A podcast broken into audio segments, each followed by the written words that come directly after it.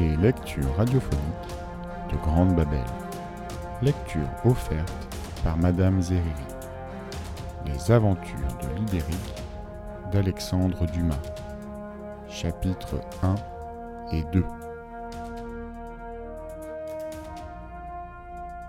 Chapitre 1 L'ermite à la biche. L'origine des contes de Flandre remonterait, s'il faut en croire la chronique, à l'an 640. Comme toute grande puissance, son berceau est entouré de ces traditions mystérieuses, familières à tous les peuples qui se sont perpétués depuis Sémiramis, la fille des colombes, jusqu'à Rémus et Romulus, les nourrissons de la Louve. Voici au reste cette tradition dans toute sa simplicité. Vers la fin de l'an 628, Boniface V étant pape à Rome et Clotaire régnant sur l'empire des Francs, Salvar, prince de Dijon, revenant avec sa femme Hermangarde de faire baptiser dans une église très vénérée Lidéric, leur fils premier-né, traversait la forêt de Sans-Merci, que l'on appelait ainsi à cause des brigandages qui exerçait Finard, prince de Buc. Salvar n'avait autour de lui pour tout de suite que quatre serviteurs. Lorsque, arrivé vers la fin du jour à un endroit très épais et très sombre de la forêt, il fut attaqué par une troupe d'une vingtaine d'hommes, commandée par un chef qu'à sa taille gigantesque, il lui fut facile de reconnaître pour le prince de Buc. Malgré la disproportion du nombre, il ne résolut pas moins de combattre, non point qu'il eût l'espérance de sauver sa vie, mais parce que, pendant le combat, il espérait que sa femme et son enfant auraient le temps de fuir. En effet, comme la, nuit, ainsi que nous l'avons dit, commençait à se faire sombre, Hermangarde se laissa glisser à bas de son cheval et s'enfonça dans la forêt. Confiant alors dans la providence de Dieu, et voulant accomplir autant qu'il était en elle ses devoirs de mère et d'épouse, elle cacha son enfant au milieu d'un buisson qui poussait près d'une fontaine, appelé encore aujourd'hui le Sceau, à cause des grands saules qui l'ombrageaient. Puis, après avoir après l'avoir recommandé à Dieu dans une ardente prière, elle revint vers l'endroit de la forêt où elle avait quitté son mari, afin, vivant ou mort, libre aux prisonniers, de partager le sort qu'il avait plu au Seigneur de lui faire. En arrivant au lieu du combat, elle trouva huit corps morts étendus par terre. Comme la lune venait de se lever, elle put en examiner les visages, reconnaître que c'étaient ceux de ses quatre serviteurs, et probablement ceux de quatre assaillants. Mais en aucun cas, des traits passés, elle ne reconnut son mari. Il était donc à coup sûr prisonnier, car elle connaissait trop le noble comte de Saloir pour penser un seul instant qu'il eût fui. Au même moment, elle aperçut un convoi qui, à la lueur des torches, s'avançait dans la direction d'un château fort qui avait été autrefois une citadelle romaine.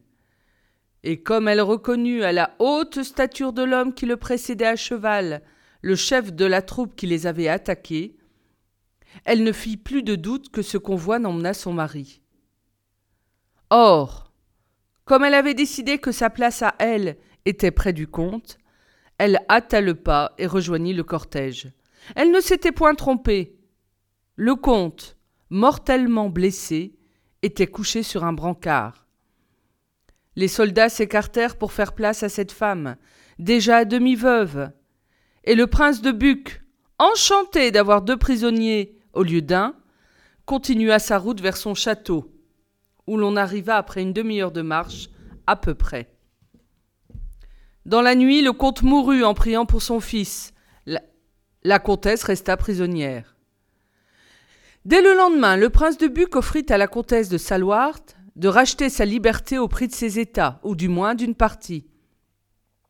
Mais la comtesse pensa que telle, elle les avait reçus de ses pères, telle, elle devait les conserver à son enfant, et refusa toute négociation, disant au prince de Buc que, comme son mari et elle étaient comtes souverains, Ayant reçu leurs biens de Dieu, c'était à Dieu seul à disposer de leurs biens.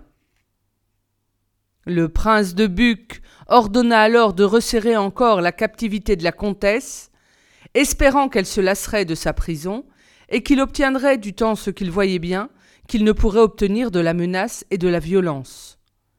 Il reprit donc ses brigandages dans la forêt de Sans Merci, et Hermangarde continua de prier près de la tombe du comte. Il y avait dans la forêt, et non loin de l'endroit où avait eu lieu le combat, un ermitage très vénéré, habité par un vieil anachorète qui avait fait force miracle dans son temps, mais qui commençait à se reposer, voyant l'espèce humaine devenir de jour en jour plus mauvaise et ne la jugeant plus digne des célestes spectacles qu'il aurait pu lui donner. Aussi demeurait-il pour la plupart du temps retiré dans le fond de sa grotte, où il ne vivait que du lait d'une biche, qui, trois fois par jour, venait lui présenter sa mamelle. L'ermite buvait une partie de ce lait et faisait cailler l'autre, de sorte que, avec quelques racines qu'il arrachait de terre aux environs de sa grotte, il se trouvait avoir des provisions suffisantes.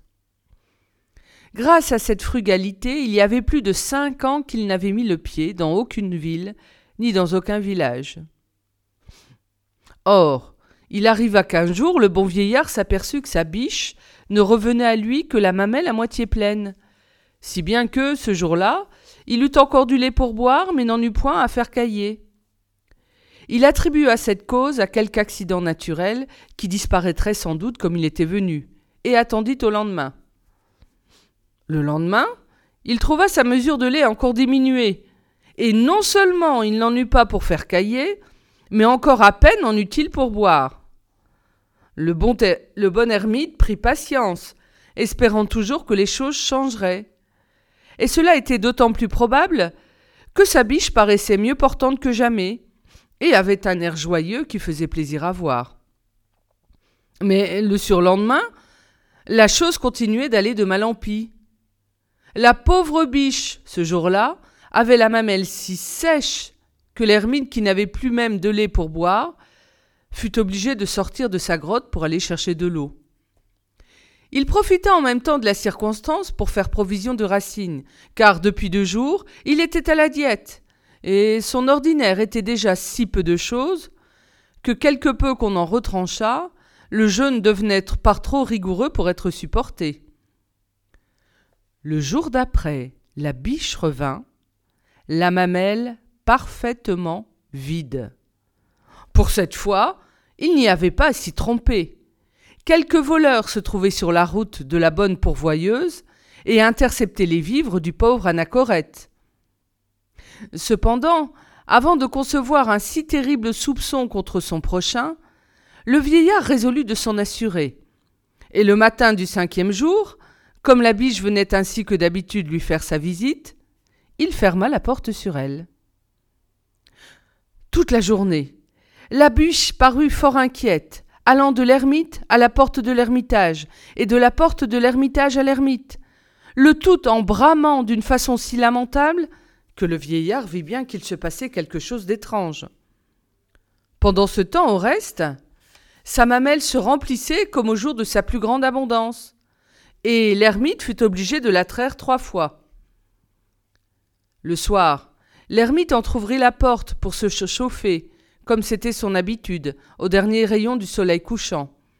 Mais quelques précautions qu'il eut prises en ouvrant la porte pour retenir la biche prisonnière, celle-ci, dès qu'elle vit une ouverture, se précipita si violemment qu'elle renversa le vieillard, et se trouvant libre, s'élança, joyeuse et bondissante, dans la forêt.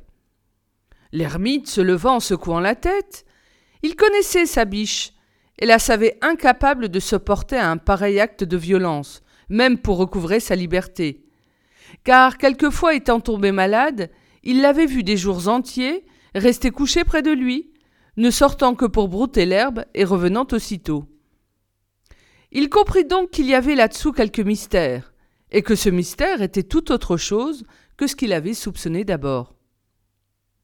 Le jour suivant, sa conviction redoubla quand il ne vit point revenir la biche.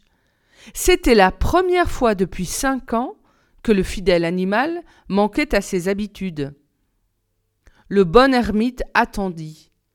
Mais toute la journée se passa sans que la biche reparût. Le lendemain, le vieillard commença de craindre qu'il ne fût arrivé malheur à sa compagne. Aussi, dès le point du jour, alla-t-il ouvrir sa porte. Mais alors il la vit, qui broutait à quelques pas de l'ermitage. En l'apercevant, la biche manifesta par quelques bonds joyeux le plaisir qu'elle avait à le revoir. Mais ce fut tout, car elle ne fit pas un pas vers l'ermitage. L'anachorète l'appela. À sa voix fût-elle à cinq cents pas de distance, elle avait l'habitude d'accourir. Mais cette fois, elle se contentait de tourner la, la, tête de son côté en dressant les oreilles. L'ermite fit alors quelques pas vers elle, mais elle s'éloigna à mesure qu'elle le vit s'avancer. Il était évident qu'elle lui gardait rancune de sa captivité de la veille, et qu'elle ne voulait pas s'y exposer une seconde fois. Ce langage mimique était trop clair pour que le vieillard ne le comprît pas. Il résolut donc de pénétrer les causes du changement de la biche à son égard. Et comme vers le midi elle cessa de paraître et parut manifester l'intention de s'enfoncer dans la forêt, l'ermite de son côté prit la résolution de la suivre. Ce qu'il fit en effet, secondé par la complaisance de l'animal, qui, comme s'il eût compris l'intention du vieillard, continua de marcher joyeusement par sauts et par bonds, mais sans jamais s'éloigner assez de lui pour qu'il la perdût de vue. La biche conduisit ainsi le vieillard dans une charmante vallée, toute plantée de saules qui trempaient l'extrémité de leurs longues branches pleurantes dans un petit ruisseau dont l'ermite connaissait la source pour s'y être souvent désaltéré. Arrivé à quelques pas de cette source, la biche fit trois ou quatre bonds et disparut. Le vieillard hâta le pas et arriva à l'endroit où il l'avait perdu de vue. Là il s'arrêta, regardant autour de lui sans rien voir autre chose qu'un gros buisson sur lequel chantait un rossignol. Bientôt, au milieu de ce buisson, il entendit bramer doucement. Il s'approcha alors avec précaution et aperçut la biche couchée et allaitant un petit garçon de trois ou quatre mois qui pressait ses mamelles avec ses petites mains. Le voleur était trouvé. Le vieillard tomba à genoux et loua Dieu. Puis, ne voulant pas laisser la faible créature exposée aux animaux féroces auxquels elle avait échappé jusqu'alors, comme par miracle, il la prit entre ses bras et l'enveloppant dans un pan de sa robe, il l'emporta dans son ermitage. La biche les accompagna, regardant l'enfant et léchant les mains du vieillard. Le vieillard appela l'enfant Lidéric, en mémoire du rossignol qui chantait sur le buisson où il l'avait trouvé. Lieder, voulant dire en vieil allemand, joyeux chansonnier. On devine qu'à compter de ce jour, le bon anachorète vécut d'eau et de racines, laissant à son nourrisson tout le lait de la biche, aussi le nourrisson devenait-il gros et fort, que c'était merveille. À huit mois, il se tenait debout sur ses pieds, et à dix, il commençait à parler. L'ermite lui apprit à lire dans la Bible. Mais de toutes les histoires que contenait le livre saint, celle qui lui plaisait davantage étaient les histoires de Nemrod, de Samson et de Judas Maccabée. Chapitre 2 À l'exemple d'Hannibal. Aussi, dès qu'il put courir, l'enfant se fit-il une fronde et un arc. Et bientôt son adresse fut telle que si éloigné et si petit que fût le but, il était sûr de l'atteindre avec sa flèche ou avec sa pierre. Ses forces croissaient en proportion de son adresse. À huit ans, il était fort comme un homme ordinaire, et à dix, comme il se promenait un jour, ainsi que c'était son habitude, avec sa bonne nourrice, euh, qui commençait à se faire vieille, un loup affamé se jeta sur elle. Mais lui se jeta sur le loup et l'étouffa entre ses bras. Puis de sa peau, il se fit un vêtement, comme il avait vu dans les gravures byzantines de la Bible du vieil ermite, que Samson s'en était fait un de la dépouille du lion. Comme il ne se servait de sa fronde et de son arc que contre les oiseaux de proie ou les animaux de carnage, tout ce qui était faible l'aimait et lui faisait fête, les lapins couraient devant lui, les chevreuils le suivaient, comme s'il eût été le berger de leur troupeau sauvage.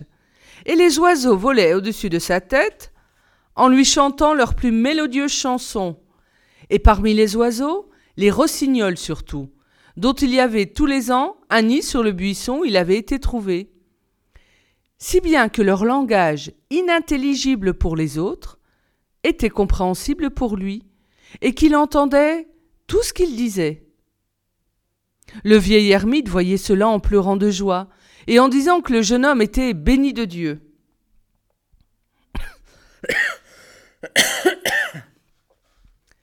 Le premier chagrin qu'eut l'Idéric fut causé par la mort de sa bonne biche. L'enfant ne savait point ce que c'était que la mort.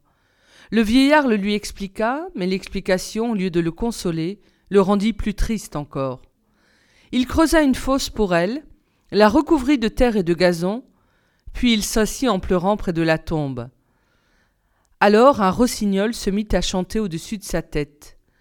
Tout vient de Dieu, tout retourne à Dieu, l'éphémère en une seconde, l'insecte en une heure, la rose en un jour, le papillon en six mois, le rossignol en un lustre, la biche en quinze ans, et l'homme en un siècle.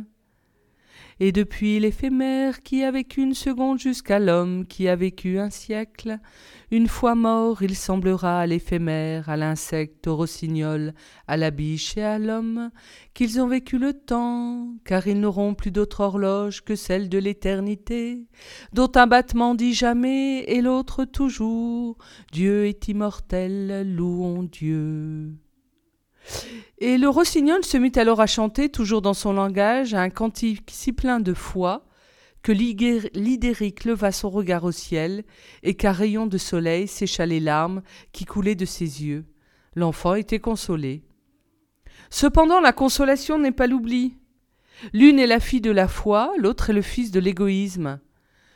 Tous les jours, l'Idéric venait rendre visite à la tombe de la biche, sur laquelle poussaient des fleurs et autour de laquelle chantaient les oiseaux. Peu à peu, le gazon qui la couvrait se confondit avec le gazon voisin. À la fin de l'année, à peine s'il pouvait reconnaître la place. L'hiver vint, la terre se couvrit de neige. Puis le printemps reparut à son tour, étendant sur la terre son tapis d'herbe tout brodé de fleurs. La nature était plus belle que jamais. Mais tout vestige du tombeau de la pauvre biche avait disparu et il fut impossible à Lidéric d'en retrouver même la place. Tandis qu'il cherchait, courbé vers, la terre, le rossignol chanta. Cherche, Lidéric, cherche, mais tu chercheras vainement. Le monde n'est formé que de débris humains. Chaque atome de poussière a appartenu à un être animé. Si toute fosse ne s'affaissait d'elle-même, la terre aurait plus de vagues que l'océan, et l'homme ne trouverait pas de place pour sa tombe entre la tombe de ses pères et celle de ses fils. Lorsque Lidéric eut atteint l'âge de quinze ans, le vieil Anachorète commença de lui apprendre l'histoire. C'était un ancien clerc fort savant, tout à fait versé dans les langues anciennes, de sorte que les temps païens lui étaient familiers. Le résultat de ses connaissances il résulta de ses connaissances qu'à ces trois héros bibliques, Lidéric ne tarda point d'ajouter Alexandre, Hannibal et César.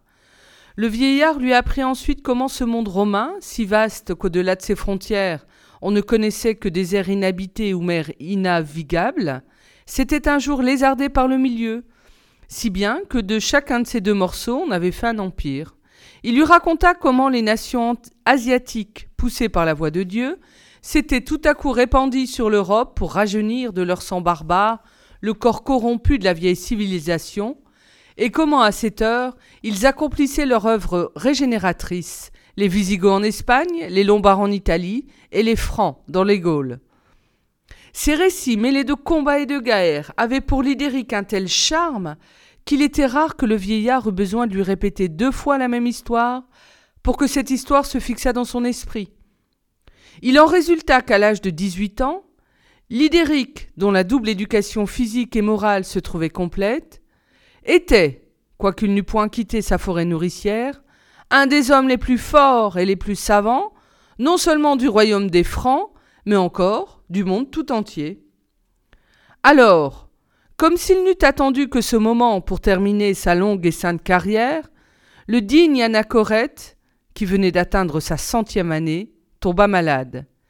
Et, sentant que sa fin approchait, après avoir raconté à Lidéric tout ce qu'il savait sur son compte, lui remit un chapelet auquel pendait une médaille de la Vierge, et qui, étant roulé autour de son cou le jour où il l'avait trouvé, était le seul signe à l'aide duquel il put reconnaître ses parents.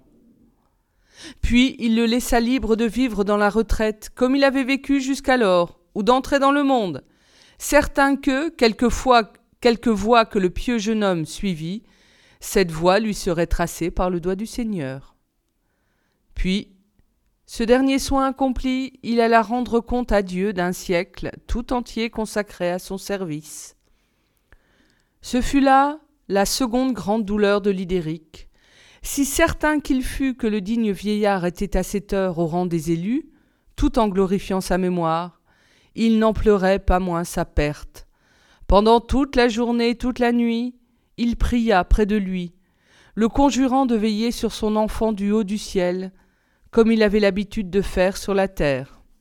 Et le jour venu, il coucha le corps dans la fosse que le vieil ermite s'était creusé lui-même, et sur la fosse, il planta un jeune marronnier, afin que la tombe de son père ne fût point perdue, comme celle de sa nourrice.